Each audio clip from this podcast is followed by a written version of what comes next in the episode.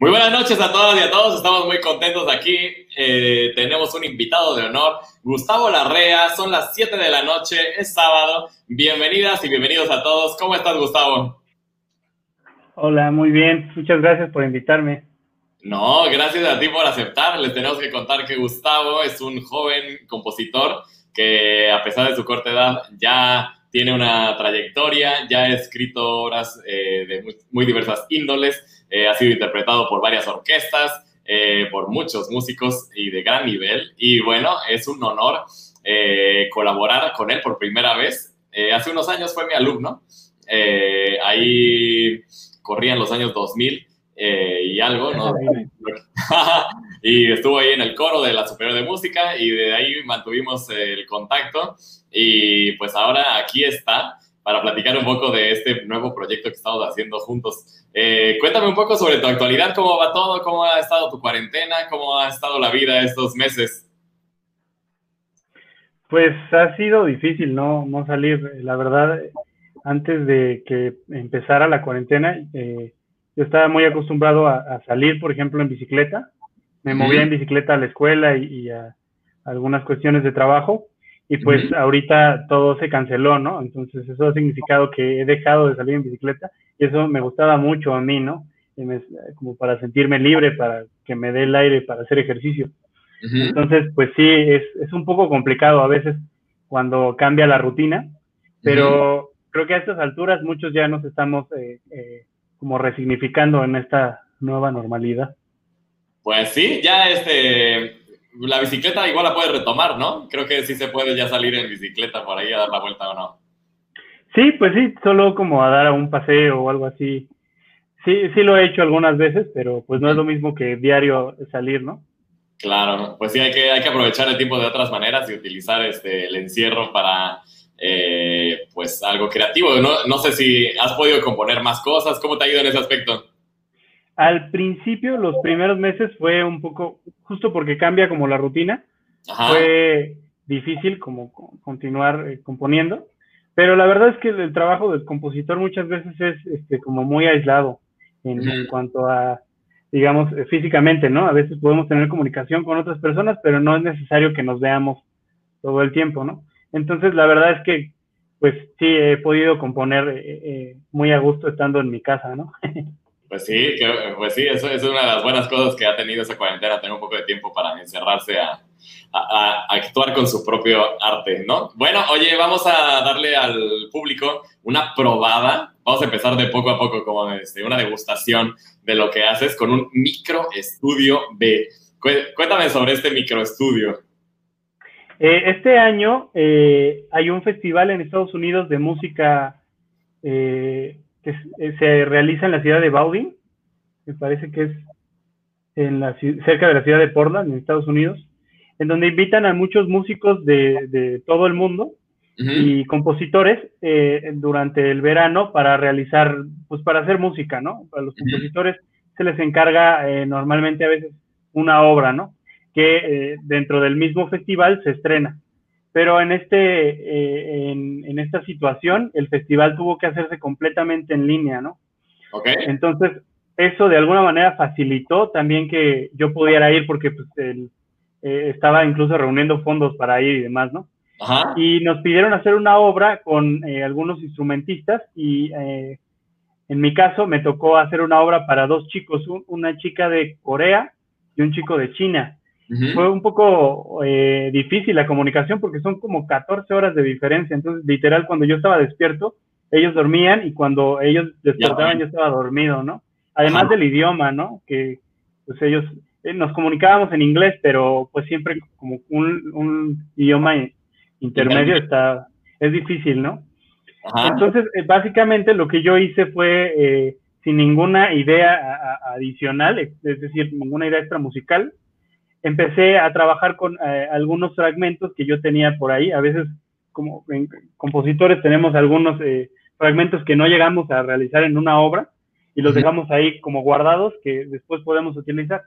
Y ya después le fui, eh, fui desarrollando más estos fragmentos y me interesaba mucho la manera en la que en la naturaleza se mueven, por ejemplo, las hormigas, digamos, como ese movimiento que hay en un hormiguero que parece que es como desordenado, pero que tiene cierto orden que hace que la colonia funcione, ¿no? Son muy ordenadas y de, repente si dejas, cuando hay hormigas, dejas una migaja y ya se enteraron todas, quién sabe, parece que tienen internet.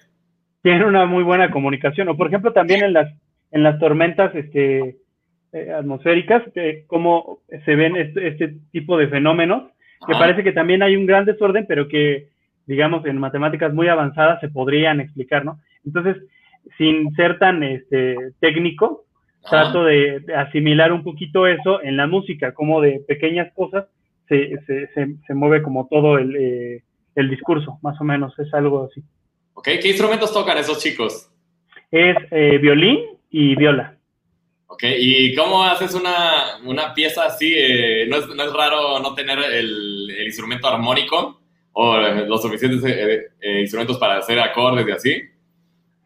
Pues eh, básicamente lo que yo he tratado de asimilar en, mi lenguaje, más o menos, es que la armonía se, empieza a convertir, eh, digamos, no, tan eh, vertical, sino como una manera horizontal y en, un determinado tiempo, que es una escala, ¿no? Entonces, más o menos un fragmento o, un pedazo en donde una armonía funciona de una manera, obedece a cierta escala, ¿no? Y después, entonces las escalas están moviéndose eh, un poco como si fueran funciones de en, la armonía tradicional, ¿no? Por poner alguna equivalencia más o menos así. Ya, pues muy bien, a ver si alguien nos entendió eso de gente que no sea músico, pero, pero, pero está muy bien. Vamos a darles una, una probadita, esta de la primera degustación. Eh, es como un tentempié. Lo puede usted en casa acompañar con este, una copa de vino o algo así. Adelante.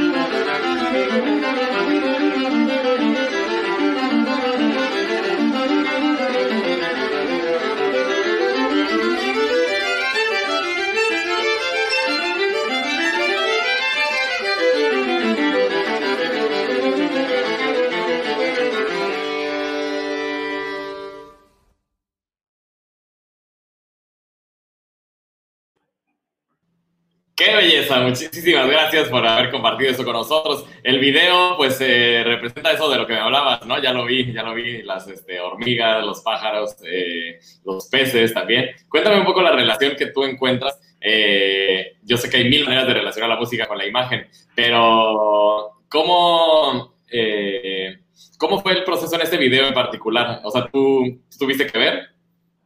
Sí, de hecho, pues, una de las actividades dentro del festival era que nosotros como, como participantes realizáramos todo, o sea, desde la composición, así como también la grabación. Bueno, ellos lo grabaron en China y en Corea, pero yo me dediqué a editar así todos los fragmentos y hacer que, eh, obviamente lo grabaron en diferentes lugares y son diferentes pistas y hacer que encajaran, que sonaran al mismo tiempo los dos instrumentos y luego que pareciera que no estaban tocando en dos ciudades diferentes, ¿no? Eso era un poco más difícil. Ajá. Eh, la relación que hay justo con, con el video es, eh, yo me puse a pensar en cómo eh, de manera conjunta los animales, la naturaleza, se pueden lograr cosas muy grandes, ¿no? Entonces, si tú escuchas en la música, nunca se escucha que, que, el violín esté tocando solo o la viola esté tocando solo en ningún momento, sino que todo el tiempo van juntos, ¿no? Y de alguna manera me, me parece que, que hacia el final hace, se vuelve como una especie de, gran creciendo hacia el final y siempre son dos instrumentos, ¿no? Y, pareciera que eh, eh, pudiera ser más instrumentos, pero siempre son dos, ¿no? Sí, sí, Porque siempre están tocando juntos. Ay, perdón. No, no, sí, pero sí de repente suena que son más... y, y, la imagen influye tanto al cerebro que a la hora que uno ve muchos este, peces o muchos este, pájaros, eh, como que el cerebro también lo, registra y ya sientes el tráfico. Y bueno, también esa velocidad un poquito estresada, un poquito ¿no? Y el video también lo representa porque está como en cámara rápida, ¿no? Sí, eh, estuve buscando muchos videos en los cuales como encajara con la música. Oye, y fuimos hasta París, ¿no? Me parece que por ahí yo vi al... al... ¿Cómo, cómo? Fuimos a París, ¿no? Me pareció ver el Sena de repente. Ah, sí, creo que sí. Sí, qué viaje. Como a la mitad, ¿no? Sí, tenemos al gran Carlos Correch en, el, eh, en los comentarios. Eh, Carlos estuvo aquí la semana pasada, es un gran, gran tenor. Eh, y te tiene una pregunta, dice, ¿quiénes han sido tus influencias musicales más fuertes para este hermoso trabajo? Dice que le evoca un poco al gran Philip Glass. Sí, pues yo creo que mientras yo he ido avanzando o creciendo en mi lenguaje como compositor, eh, también he, ido conociendo eh, mucha música, ¿no? Me gusta muchísimo eh, la música de, de, Bach, me gusta mucho la música de Bartok también, porque en general mi música está muy relacionada con el ritmo. Y me parece que, sobre todo con, con Bartok, el ritmo es muy importante, igual que con Silvestre Revueltas, pero últimamente he estado escuchando mucho de la música americana y de los minimalistas. no tanto con Philip Glass, pero hay un compositor que se llama John Adams también, que tiene esas influencias con Philip Glass y, demás. Entonces yo creo que más o menos por ahí va. También eh, eh, me gusta mucho la música de mi maestra Gabriela Ortiz. Claro. Ah, no sabía que era tu maestra Gabriela. hasta ahora lo sé. ah, pues les mandamos un gran saludo a la maestra Gabriela. Bueno, pues vamos ahora eh, a tocar una cosa muy importante, que es el punto justamente de nuestro encuentro, que es esta ópera para niños. Eh, que se llama El hechizo del maquech, con un texto de Aide Boeto, y que invitamos a Gustavo para que trabajara con nosotros, y pues ya nos dio la primera, la primera parte para poder empezar, ya empezamos ensayos con los chicos, y pues eh, les voy a compartir un pequeño video donde pueden escuchar la obertura, todavía en una versión este, a piano, porque pues todavía no, eh, no está orquestada, pero bueno, les dejamos que se hagan su propia opinión. Adelante. Hola, ¿cómo están? Estoy muy muy contento, pues ya empezamos nuestros ensayos con el coro de niños Helénico Poder Coral y la obra que estamos trabajando es una nueva ópera compuesta por el joven compositor mexicano Gustavo Larrea, quien ya nos ha dado las primeras entregas y es una música fabulosa en la que se retratan esos ritmos, esa vivacidad de la cultura maya y pues queremos todavía invitar a todas, a todos los niños, los jóvenes que quieran cantar a unirse, están todavía a tiempo. Esta ópera se va a realizar integralmente en línea y el resultado será una película, una ópera en película que trabajaremos con el cineasta mexicano Daniel Meléndez. Entonces, bueno, eh, la convocatoria está abierta, hágale para arriba y vea toda la información. Gracias. Ahí está, pues ahorita no le haga para arriba porque quédese aquí. Eh, así es que, muy, muy bien.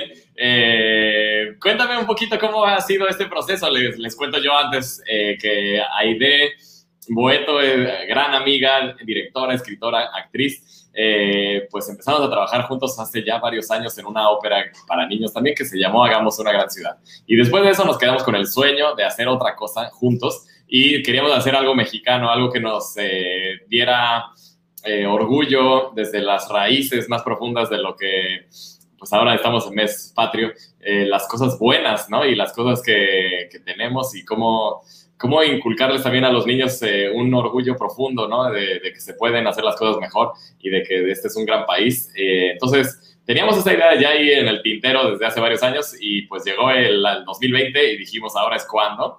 Eh, a pesar de todo, estamos haciendo entonces algo innovador en línea, una, un experimento, una locura tecnológica con ensayos en línea, grabaciones en línea, Gustavo en casa de trabajando en línea, bueno, todo. Entonces, pues ya, ahí de yo ahí le estuve dando lata de, para que me entregara el libreto, entregó una belleza. Eh, y ya se lo pasé a Gustavo. Y entonces, bueno, ahora sí te doy la palabra. Cuéntame un poco cómo ha sido el proceso de recibir este libreto, eh, qué búsqueda has tenido, qué, qué, has querido evocar con esto. Adelante, cuéntame. Pues la verdad, eh, en cuanto leí el libreto, me dieron muchas ganas de participar en el proyecto, sobre todo por la importancia que se le da a las tradiciones y a nuestras raíces, ¿no? Eh, al mundo maya. La verdad, yo tengo la oportunidad de conocer, este, tuve la oportunidad de conocer algunas eh, zonas arqueológicas en Yucatán y quedé impactado con, todo eso, ¿no? Eh, me gusta mucho que el libreto empieza hablando de cómo es la ciudad de Calakmul, ¿no? Empieza hablando de la grandeza que hay en, en esta digamos, como el, la pirámide tan, tan hermosa que se ve, ¿no? Entonces, lo que yo quise hacer es justo al principio, eh, y, eh, siempre eh, se ha escuchado que el, lo más difícil para un compositor es tener la hoja en blanco al principio, ¿no? Porque uno no sabe cómo empezar, ¿no?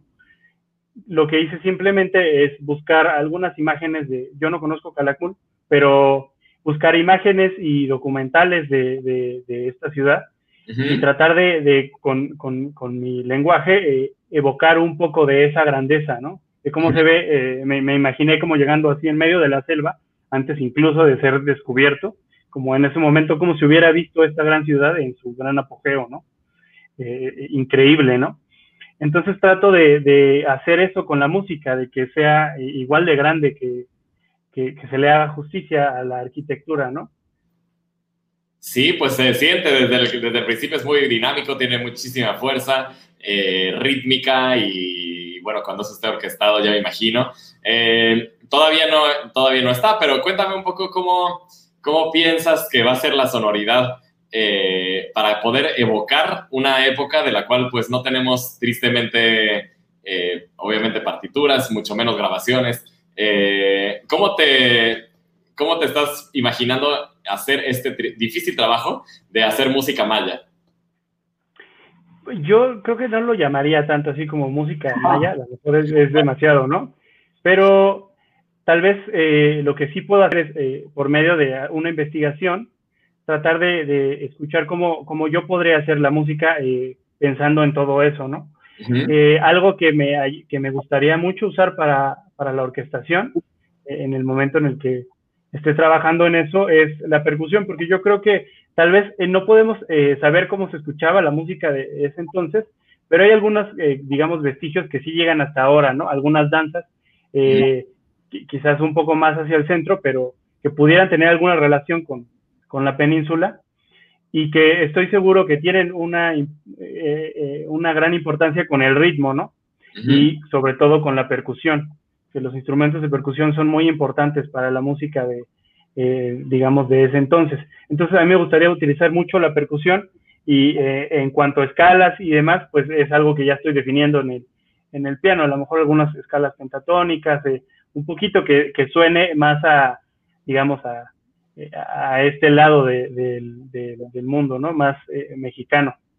Oye, ¿y cuál es tu relación con los intérpretes? Cuando tú estás escribiendo, ¿tú piensas quién va a tocar tu música? ¿O tú dices, bueno, pues se, las arreglen? Esa es una pregunta. Y la otra, en este caso específico, ¿cuál, ha sido tu relación eh, desde el punto de vista imaginativo? ¿Qué, ¿Qué, has pensado a la hora que sabes que esto lo van a interpretar niños, niñas, jóvenes, eh, que igual no tienen una, una formación de, de, un profesional, ¿no? Como podría ser el violinista y la violista que tocaron lo anterior, ¿no? Pues la verdad es que, cada que compones, eh, uno no siempre sabe, eh, digamos, en estas alturas, que se va a tocar la música. Uno siempre espera que se toque, pero a veces no lo sabemos, ¿no? Entonces, a veces ni siquiera estoy pensando en que en qué va a pensar el intérprete, porque no hay ni siquiera comunicación con el intérprete que no conozco, ¿no? Pero, por ejemplo, en el caso de Baudin, yo estuve platicando mucho con los chicos, incluso terminaba una parte, se las enviaba, y ellos me decían, ah, esto a lo mejor podría quedar de tal manera, y siempre hubo como mucha flexibilidad en cómo, en cómo mejorarlo. que eh, hasta ahorita también ha sido así la comunicación eh, contigo, ¿no? En cuanto a la, digamos, las eh, especificaciones que debería de tener la música, sobre todo para, para la parte vocal, para este proyecto, yo lo veo, un, digamos, como un desafío. A veces algunas, lo voy a poner entre comillas, como limitantes, hacen que se amplíe la creatividad, ¿no? Eh, justo porque hay que encontrar la manera de resolver problemas con poco. Entonces yo creo que eso lo veo como un desafío y, más que como una limitante, por eso lo pongo entre comillas. Eh, digamos que trato de ser muy cuidadoso en que eh, pensar que este tipo de música debería de estar en el ensayo de la manera más directa, que, suene de la forma más directa, sin que haya muchos, muchos problemas, a lo mejor que ni siquiera son necesarios, ¿no? Muy bien. Oye, cuéntame, hoy les, bueno, para quienes no lo saben, que son todos, hoy tuvimos ensayo con el coro de niños y Gustavo fue nuestro invitado de honor ahí en la mañana. Hoy fue día completo de Gustavo. Y eh, pues ya los conoció, presentó la obra para ellos, eh, platicó, le hicieron preguntas y tal. ¿Cuál fue tu, tu impresión? ¿Qué, ¿Qué, emoción te llevaste de este primer encuentro con el coro? Pues estoy muy emocionado de que hayan muchos chicos y chicas que tengan ganas de cantar, ¿no? Que, que vayan a, a cantar mi música. Eso siempre es muy emocionante y muy feliz para un compositor, ¿no? Eh, eh, me interesa mucho la manera en la que se vaya a realizar todo esto y, quiero escucharlo ya, ¿no? Sí, yo también ya quiero, así es que todavía estamos recibiendo niños, así es que aprovecho para hacer un pequeño comercial. Si usted conoce a alguien que le guste cantar, que quiera cantar y que tenga la edad, pues eh, invítelo y aquí vamos a estar haciendo hermosísima música con, ya vieron, qué nivel de compositor. Bueno, pues vamos a poner otra obra tuya. Si quieres, vamos a escucharla y ahorita platicamos al respecto. Esto se llama Andenes. Adelante, Joshua.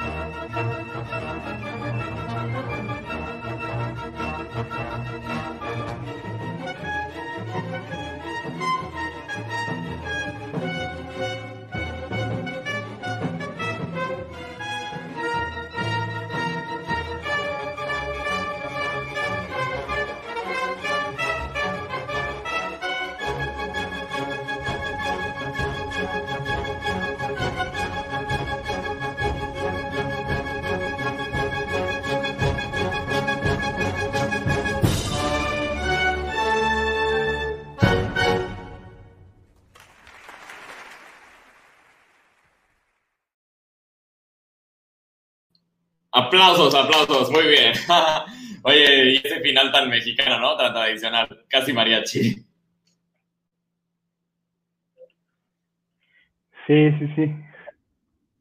Oye, pues me recordó un poquito este movimiento de la otra, tiene un poquito de, ¿no? De este, de este fluir y me imagino a toda la gente, lo que sí me pareció muy feliz con respecto a lo que a lo mejor se siente realmente en el metro. Cuéntame cómo fue tu inspiración, qué relación tiene con, el, con un viaje en metro. Eh, sí se escucha muy mexicano, también estoy de acuerdo, dice Lenny.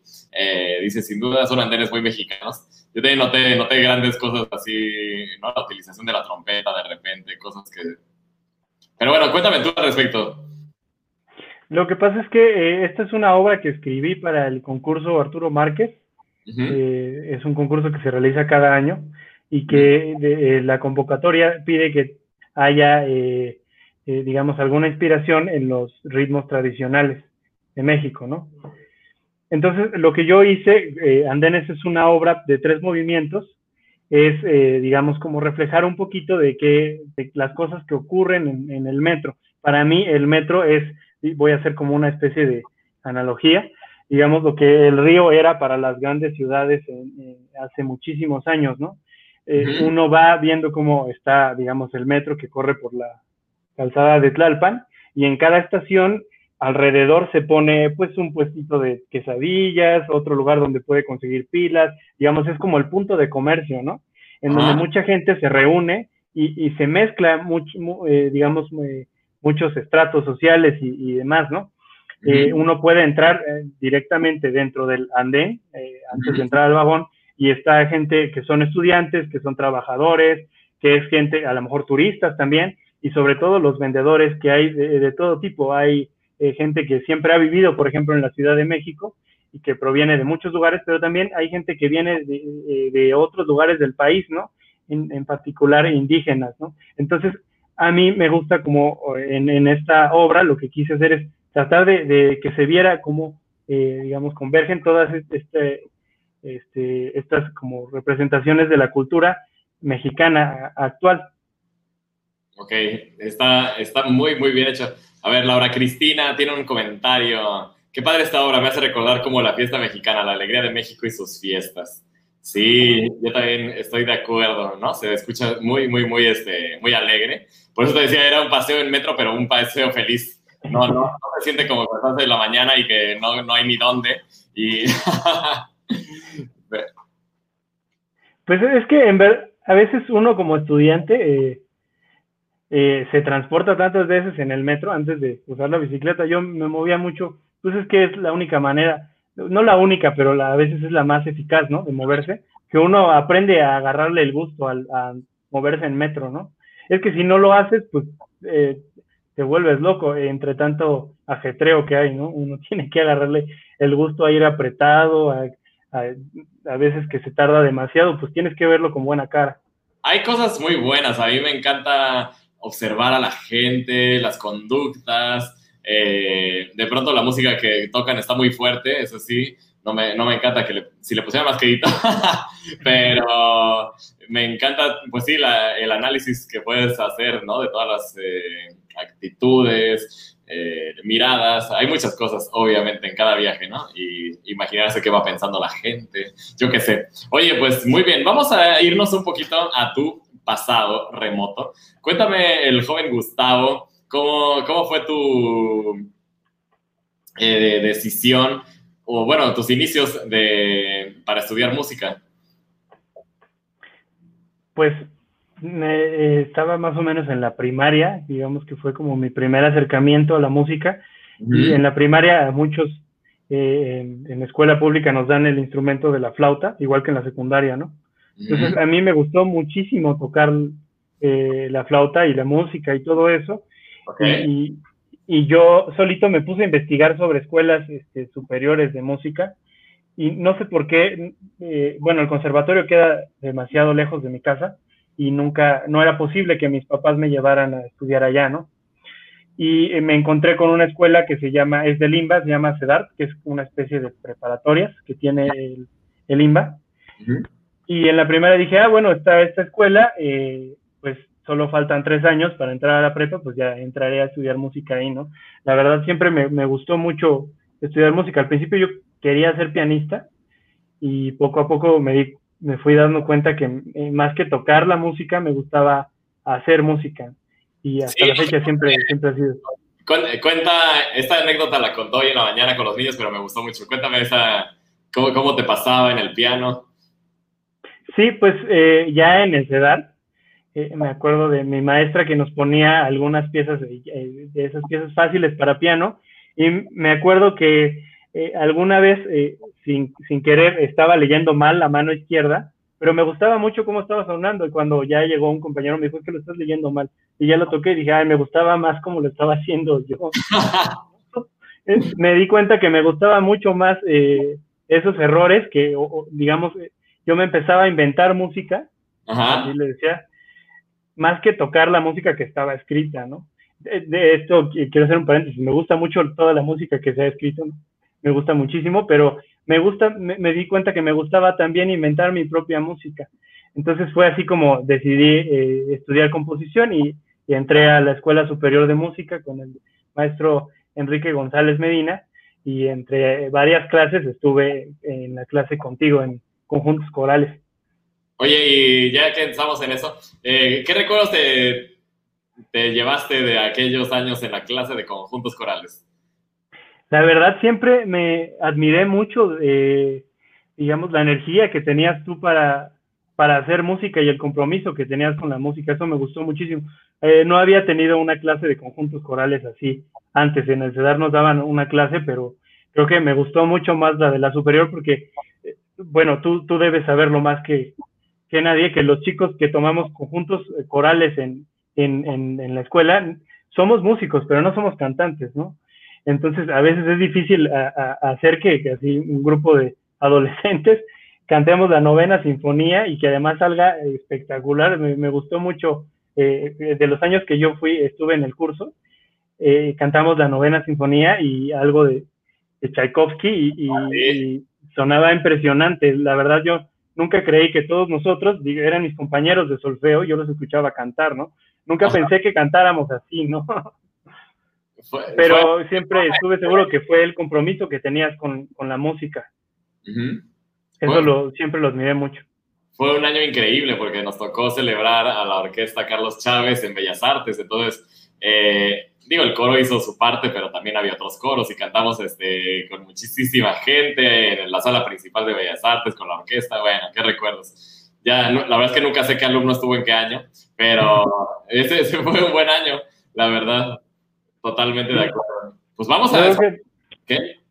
Sí, sí, continúa. No, pues vamos a escuchar algo más. Eh, vámonos con esta obra que se llama Crash. Cuéntame al respecto de esta obra.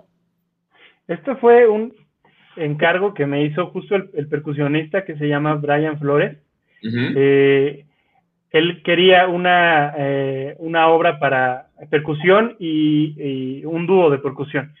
También otro chico que se llama David Moreno. Entre ellos dos me encargaron una obra así para, para percusión y algo más. Entonces yo lo, primero que le dije, bueno, prefiero que sea piano porque es el instrumento que yo toco y percusión, eh, ninguna percusión afinada. Eh, tenemos en, en, la familia de percusión, tenemos percusión afinada y sin afinación. Eh, todas las afinadas son los teclados, que son xilófono, vibráfono y demás, barimba, exactamente. Y toda la no afinada es todo lo que le puedes pegar, ¿no? Entonces yo quería hacer una obra. Es como que catalogan, ¿eh? porque sí tienen afinación, ¿no? Mm, yo creo que más bien lo catalogamos como percusión no afinada. Pero, ¿qué dijiste? Creo que no te alcancé a escuchar. Sí, que cómo consideran los timbales, porque sí se afinan, ¿no? Ah, no, sí, los timbales sí son, sí son afinados. Bueno. Entonces hice este eh, set de multipercusión y piano. Al principio, eh, esta sí fue una obra en la que antes de empezar a componer, eh, yo estaba buscando mucha música de, esta, eh, digamos, de esta instrumentación, pero no encontraba algo que, reflejara lo que yo quería hacer con, la música. Entonces, encontré una canción de rap de, de un rapero mexicano, no recuerdo el nombre, y me gustó mucho cómo empezó a sonar así. Lo primero que suena es su voz cantando lo que dice, y tenía muchísima energía, ¿no? y eh, por, eh, una temporada, justo en, esos tiempos, me inspira mucho la cómo, cómo se mueven las cosas en la ciudad, ¿no? uno puede de repente estar en una calle en el centro muy tranquila, tomando un café y de repente sales y es Madero, ¿no? El crucero de Madero y hay muchísima gente y es como un golpe así de frente, ¿no? O digamos, volvemos al metro, ¿no? Estamos en una estación en donde hay, tal vez se subieron tres, bajaron dos pasajeros y después es Pino Suárez a las seis de la tarde y ni siquiera vamos a poder salir porque todo el mundo va a empujar para entrar, ¿no? Ese, ese cambio que hay, como esa dualidad de situaciones que hay en la en la ciudad, es lo que me inspira a crear Crash, que siempre es como todo el tiempo sin parar, mucho movimiento, en, digamos, en la vida citadina. Ok, pues vamos a escucharla y, ahora seguimos comentando. También me gustaría que todos los que nos están viendo, escuchando, pues eh, si quieren preguntarle algo a Gustavo, eh, eh, no sé, comentarle algo, estamos abiertos a sus preguntas y a sus comentarios. Pues vamos a escuchar Crash, por favor, Joshua.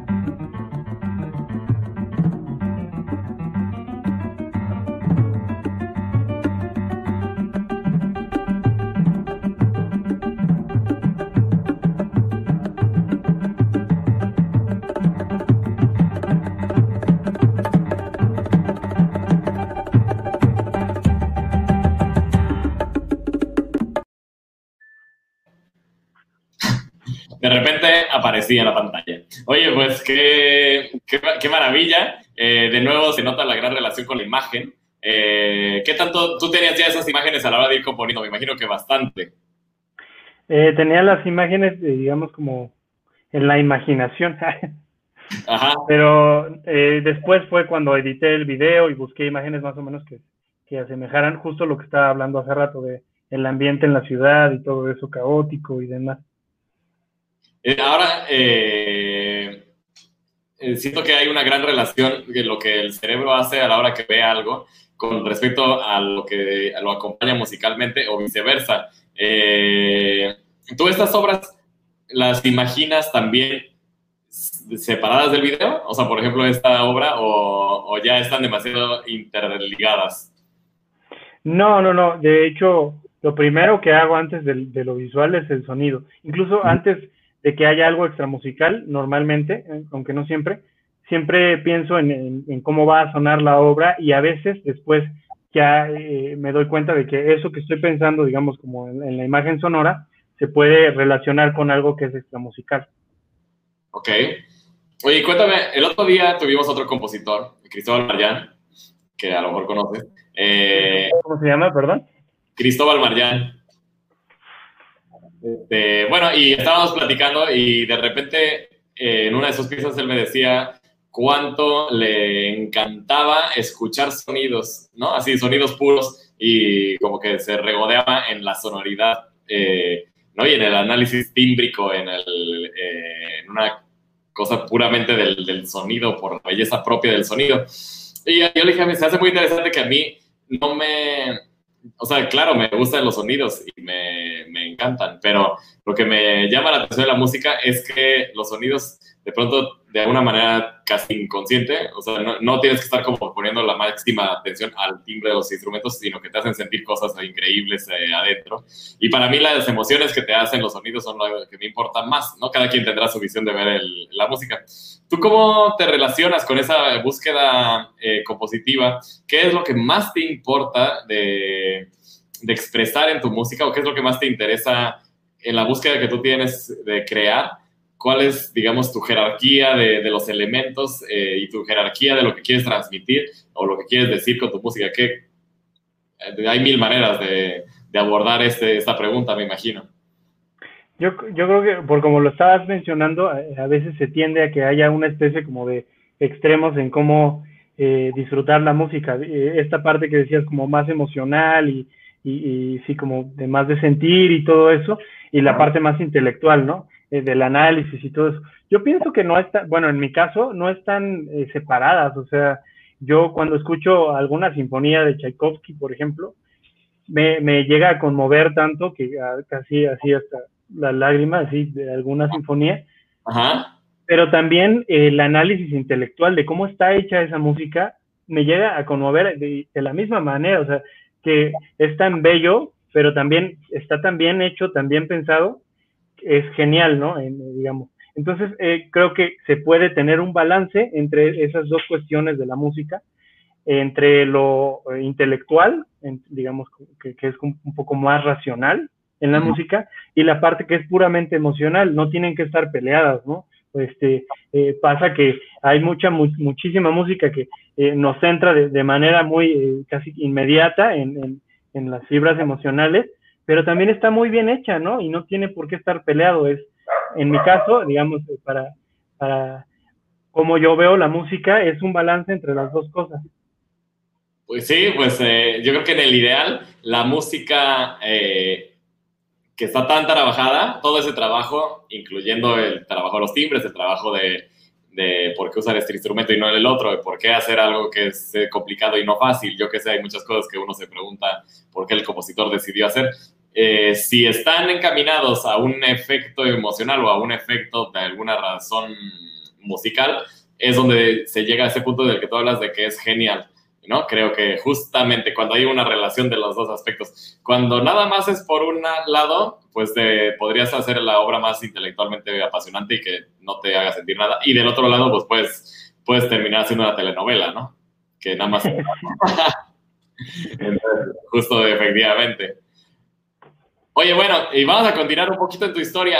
Ahora, bueno, ya, eh, ya decides eh, estudiar música, entrar de lleno. ¿Y cómo, cómo ha sido tu camino? ¿Qué cosas han cambiado de tu forma de ver las cosas? ¿Cómo fue tu camino en la superior de música? Eh, y después, ¿no? Ya profesionalizándote, ¿cómo ha sido todo este proceso? pues yo al principio estaba estudiando la misma carrera en la superior y en la facultad de música. Eh, fue cuando eh, eh, fui alumno tuyo y después me di cuenta que pues sí, no, no tiene sentido estudiar la misma carrera en dos lugares, Y tuve que decidir y la verdad es que decidí en la facultad por todas las oportunidades que daba. Uh, le voy a hablar a los No, no, no, por las oportunidades que tiene la UNAM, ¿no? Que es muy diferente al IMBA, ¿no? Tiene, pues hay algunas cosas. Ajá. Eh, digamos, en cuanto a presupuesto y demás, la UNAM tiene muchísimo más oportunidades, como por ejemplo de movilidad estudiantil y demás, y becas y muchas más cosas. Entonces preferí eh, más que nada por eso la UNAM. Fue un aspecto más bien estratégico, porque la verdad siempre eh, hay muchos maestros de la superior que todavía recuerdo con mucho cariño, que todavía tengo comunicación, porque creo que me, me formaron eh, en esa etapa de, mi, de mi vida, acá, eh, digamos, estudiantil, ¿no? Y eh, yo creo que uno de los puntos y apartes, digamos, en este momento de, mi vida, fue el concurso Arturo Márquez, porque fue la primera vez que yo tuve acceso a escuchar mi música con una orquesta. En, iba en primero de licenciatura, algo así, que eso es algo casi inimaginable, ¿no? Para un estudiante, ¿no? O sea, incluso para a veces para un compositor es muy complicado que una orquesta toque su música y pues gracias a este concurso fue posible, ¿no? Eh, incluso a tener alguna comunicación con un director y demás. Eh, esa misma obra que ganó en ese concurso eh, resultó también en un, en, un concurso que organizó la Orquesta Sinfónica de Jalapa y también pude tener esa experiencia también, ¿no? que creo que eso ha sido lo que me ha servido mucho, digamos, en mi, en mi carrera hasta ahora, para aprender muchas cosas acerca de, la composición y, de, de, cómo eh, poder desarrollar más mi lenguaje. Ok. Oye, pues, eh, y cuéntame cómo fue la relación con la orquesta. O sea, tú pudiste trabajar con el director eh, en ese momento un poco, decirle cosas de tu obra, o fue como que ya se las diste y ellos hicieron y tú la escuchaste. No, hasta ahora la relación que he tenido con, con los directores siempre ha sido muy, muy, muy grata, siempre de mucha comunicación, de mucho compromiso con la partitura. Eh, he trabajado con, con eh, algunos y siempre ha sido muy amable, la verdad me han tratado súper bien y tengo una muy buena experiencia con, con ellos. Es eh, un poco, digamos, como el primer ensayo es difícil siempre para un compositor porque uno llega y escucha todo desarmado, ¿no? Pero a medida que van avanzando los días, eh, uno se va dando cuenta de realmente cuál es el trabajo del director, ¿no? Que es eh, ir poniendo, digamos, como tabiquitos y construir todo lo que uno ya pensó en la mente, ¿no? Y siempre ha sido una muy buena comunicación con, los directores. ¿Y el día del concierto, qué tal? El día del concierto, eh, no sé por qué, me pongo igual de nervioso. ¿Ah, sí? que si estuviera tocando, sí. A lo mejor varios compositores dicen lo mismo, pero me pongo yo, no sé por qué, muy nervioso. Es como, algunos eh, compañeros dicen que es como si fueran a hacer el, bebé, ¿no? Así. Es la primera vez que va a sonar, aunque uno ya lo escuchó en los ensayos, pero es la primera vez que va a sonar en público y como que es la que cuenta, no sé, le damos mucha importancia y siempre me pongo muy nervioso, pero trato de relajarme y solo disfrutar incluso de mi propia música. ¿no? Sí, pues supongo que con el tiempo irás este, cada vez ya dándole, es como una botella al mar, ¿no? De componer. Supongo que lo dejas y ya. Me acuerdo alguna, leí alguna vez un libro de Messiaen, Olivier, Olivier Messiaen, el compositor este francés, y algo decía que él, pues una vez que había escrito algo ya, eh, adiós, ¿no? Eh, y, que a diferencia de los intérpretes que pueden revisitar, bueno, y otros compositores que lo hacen, pero que pueden estar con una obra duro y darle durante, él ya decía, bueno, eso ya está, y, y que viva su propia, su, su propia existencia. Sé que no todos los compositores lo viven así, ¿no? Sí, yo, yo pienso, eh, digamos, que puede ser flexible un poquito ese, ese pensamiento. Algunas veces, la mayoría de las veces igual dejo que fluyan y, más bien el crecimiento va hacia otra obra, pero algunas veces sí he revisado eh, mis obras y ha tenido muy buenos frutos. La obra del concurso la revisé y gracias a eso ganó el concurso en Jalapa también, ¿no? Te doy cuenta, en todas tus respuestas eres este, increíblemente eh, y yang, ¿no? Es una, es una de las cosas que he notado, como que tienes los dos lados, haces una mezcla, bueno, eso es la sabiduría. Eh, y eres muy joven. Vamos a escuchar, bueno, tenemos a Vanessa, que no quiero pasar por alto porque es una de las grandes amigas de Poder Coral, Vanessa Soberanes, quien el otro día estuvo aquí de entrevistadora, ¿no? Y pues gracias, Vanessa, un gustazo. Tenemos otra pregunta, mira. ¿Cómo controlas tus nervios para que esa obra no vaya a tener algún error? Bueno, pues ahora sí que tú ya ahí no tienes nada que hacer. no, no, bueno, no depende de mí, o sea, más bien depende del, director y de los músicos y, a lo mejor lo único que puedo hacer yo es mandarles buena vibra. pues sí, el compositor ya hizo. O, también una cosa que se me ocurre es no escribir cosas imposibles, ¿no? Pero bueno, eso ya, eso fue antes. Exactamente, sí si escribes cosas que no se pueden hacer así tan fácil, pues te arriesgas a que...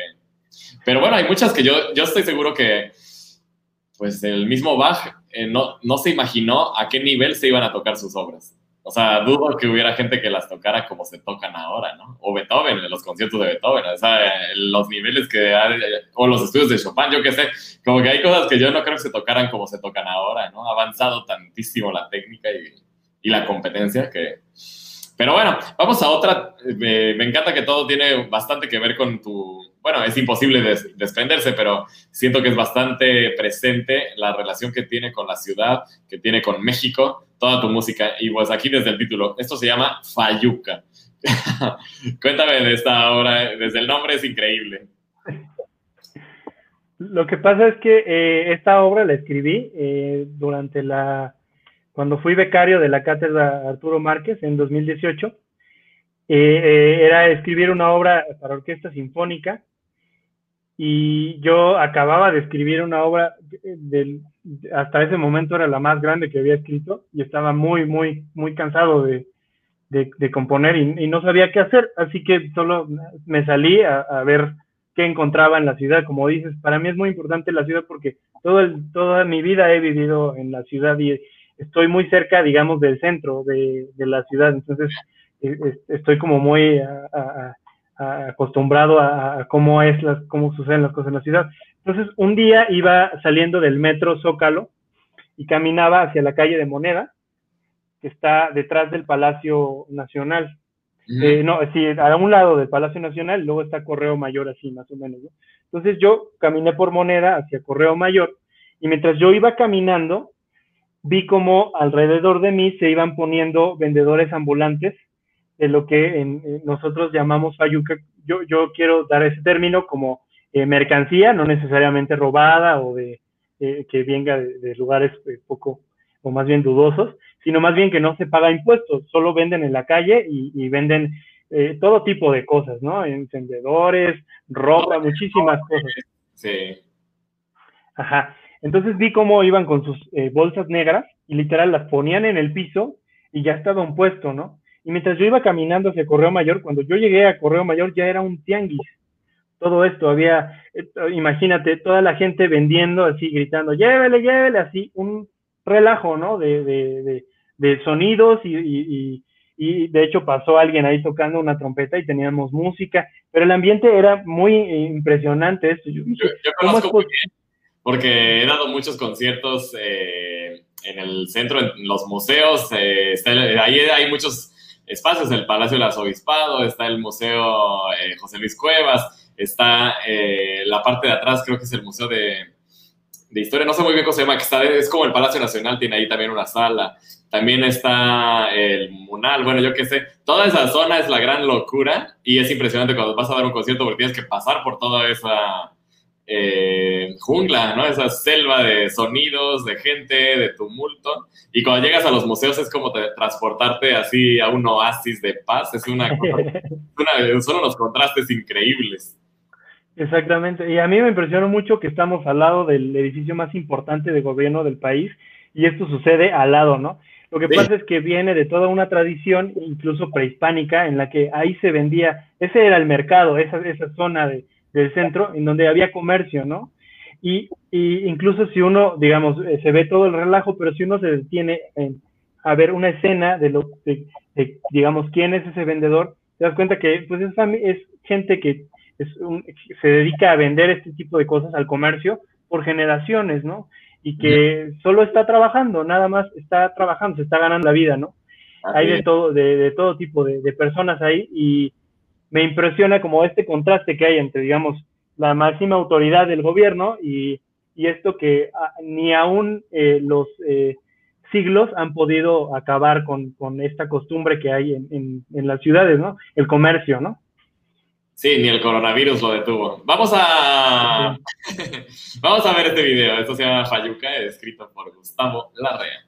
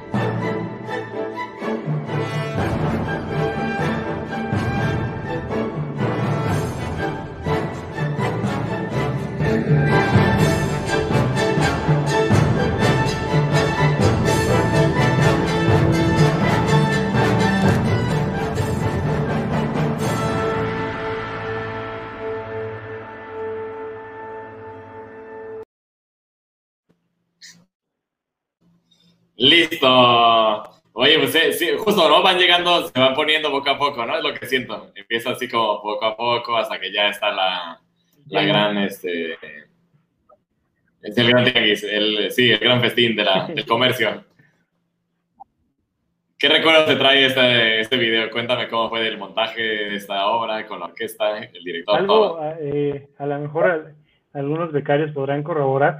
Es esta beca de la cátedra Arturo Márquez es algo que literal eh, forma a muchos eh, jóvenes compositores porque es la primera vez para muchos que escribes una obra para orquesta sinfónica.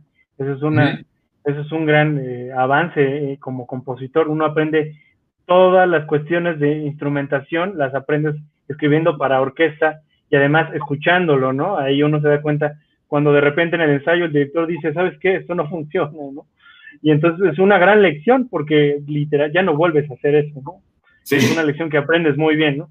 Pero la verdad es que eh, fue muy satisfactorio, eh, sobre todo con la OJUEM, ver a muchos de los músicos eh, que fueron mis compañeros en, en la escuela, ¿no? Entonces yo me sentía muy feliz de ver a, mis eh, compañeros de la superior y de la nacional también, verlos ahí y, poder caminar y decirles, hola, ¿cómo estás? ¿Qué te parece la partitura? Dime si podemos arreglar algo, cómo te, cómo te puedes sentir tú más cómodo tocando. Entonces fue muy emocionante eso, ¿no? Eh, eh, verlo. También el maestro Jesús, siempre muy comprometido con la partitura y me gustó mucho eh, que desde el primer ensayo entendió justo lo que yo quería, eh, eh, lo que yo tenía planeado en la partitura, él, lo entendió muy bien. Sí, me encanta la manera que cuando ya llega la gente, ¿no? Cuando ya está toda la, la mercancía lista y empieza la fiesta, todo este, un ¡pam! ¿no? Y ya se siente el, pues sí, toda la energía. Oye, pues eh, Vanessa, muchas gracias. Eh, un abrazo para la buena Vanessa. Gracias por continuar con esas bellas e interesantes conversaciones. Claro que sí. Te felicita por tu obra Fayuca. Pues ya gracias. Eh, estamos llegando al final del programa. Muchísimas gracias. Vamos a compartir una obra más para que la gente tenga una probadita más de lo que haces y de lo que escribes y lo que falta. Pero bueno, cuéntame un poquito de esta última que se llama ¿Quién ordenó todo esto? Esta obra es, eh, es un pedacito de una obra más grande que se llama Voces, que también escribí dentro de la cátedra y que en el momento en el que yo estuve eh, eh, como becario se cumplían 50 años de lo que ocurrió en Tlatelolco por el movimiento estudiantil y, lo que pasó también con el gobierno, ¿no? Entonces, el maestro Arturo Márquez nos pidió que escribiéramos música acerca de eso yo eh, me puse a investigar y, sobre lo que había ocurrido, porque parece ser que siempre tenemos un familiar, un conocido que estuvo en, esos sucesos, ¿no? Entonces, además de, investigar entre conocidos y familiares, me puse a investigar en libros y lo que yo quería hacer era tratar de, él nos pidió que fuera una obra para una, un cantante y, orquesta, tratar de hacer que el texto fueran testimonios de, de las personas que estuvieron ahí, Okay. los testimonios, ¿no? Yo no quería uh, un poema o algo así, un testimonio, ¿no? Okay. Entonces me puse a leer el libro de Elena Poniatowska que recopila todos estos testimonios, algunos muy desgarradores y muy, pues muy fuertes, la verdad, lo que pasó ahí fue algo muy fuerte. Y encontré que eh, este escritor que me encanta, José Emilio Pacheco, recopiló justo varios testimonios de este libro de Elena Poniatowska y hizo un poema con los testimonios. Entonces dije, bueno, ya lo hizo el maestro José Emilio, yo eh, creo que voy a mejor utilizar eso en lugar de, yo no soy escritor, por supuesto, mejor utilizo algo que ya lo hizo este maestro, y es justo ese texto. Entre tantos este, testimonios que hay revueltos, hay una frase muy, muy importante que se repite en muchos testimonios, que es que la gente decía, ¿quién, quién está eh, a cargo de todo esto? ¿Quién ordena que nos estén disparando, no? ¿Que, que, por qué nos hacen esto? ¿Quién, ¿Quién es el culpable de todo esto, no? Eh, cuando estaba ocurriendo todo eso, porque parece que a, los días siguientes, pues no se habló mucho del tema, ¿no? Y, y, todavía hay algunas controversias sobre quiénes son los culpables de lo que ocurrió, ¿no? Entonces, es el final justo eh, de toda la obra, digamos, es algo así como una especie de de canto de todos los testimonios que se juntan para decir lo mismo. ¿Quién, quién ordenó todo esto? ¿no? Eh, hay una, en, en la música eh, latina en particular, en la salsa, hay una sección hacia el final en la que se repite un coro igual y en medio, entre, entre esos, entre esos eh, coros, digamos, se dice a veces una tragedia, a veces alguna, algún desamor o algo así, y es justo lo que yo utilicé como forma, como estructura para este final de esta obra. Es una especie de montuno, más o menos. Ok, pues vamos a escucharla con ese tema tan contrastante con los otros. Adelante.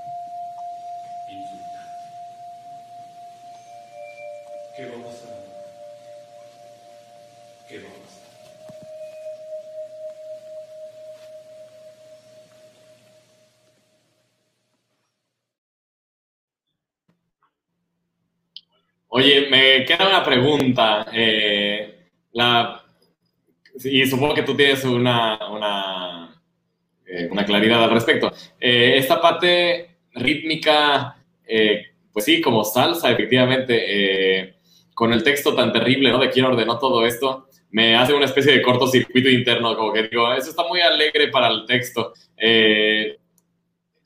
¿Por qué decidiste hacer algo así? ¿O qué quiere decir? ¿O, o qué, ¿O dónde está eh, esa relación de algo así? La verdad, eh, estoy pensando justo hacia el final como eh, de alguna manera tener una especie de reconciliación y de reconfortación a, toda esta situación que es muy, muy dolorosa para, muchas personas, ¿no? Entonces, no sé, hay muchas, en este género latino, hay muchas tragedias que se narran también dentro de la, de la música de salsa y de la música latina, y que yo pienso que la música ayuda de alguna manera a reconfortar y a reconciliar, eh, digamos, con, la paz interior, eh, tratar de alguna manera eh, de dejarnos en paz, de, regresar, digamos, a, un punto en el que nos podamos sentir bien. Entonces yo, en lugar de, tener este final como más trágico, porque creo que es algo que ni siquiera hay que retratar con, con música ni con nada, es eh, las cosas como hechos, son horribles, ¿no? Ni siquiera hay que, hay, no hay que eh, dramatizar nada, es tal cual es, es horrible, ¿no?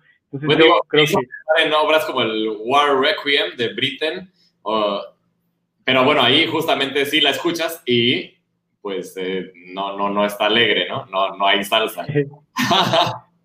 sí, sí, sí. Ajá. Trato de que justo sea eh, más bien todo lo contrario, como un llamado a la, a la reconciliación y tratar de, de reconfortarnos. Al final, eh, digamos que toda la música puede hacer eso, ¿no? hablabas de las emociones y de cómo puede entrar, digamos, en estas fibras que tenemos. Y creo que eso, lo, eso puede hacerlo la música, ¿no?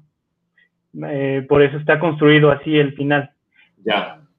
Ok, pues muchas gracias por eh, todo, por eh, compartir estas obras tan maravillosas, el tiempo, tu talento y todo este tiempo que nos diste para compartir, que te conozcan un poquito, las personas que van a estar en la ópera también, si por ahí hay algún papá, alguno de los niños, de los jóvenes que están en la ópera, pues ahí ya tuvieron una, una probada de la música que, que hace el buen Gustavo. Vanessa, abrazos, no balazos. Bueno, ahí está. Con eso nos despedimos. Eh, no sé si quieres decir algo más.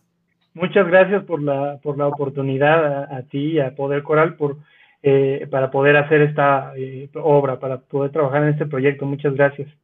Sí, no, pues gracias a ti. Gracias a Joshua, como siempre, los controles técnicos, llevando el avión hacia adelante. Y gracias a todas y a todos que nos siguieron. Feliz sábado y feliz semana que viene. Nos vemos por aquí próximo sábado. Gracias.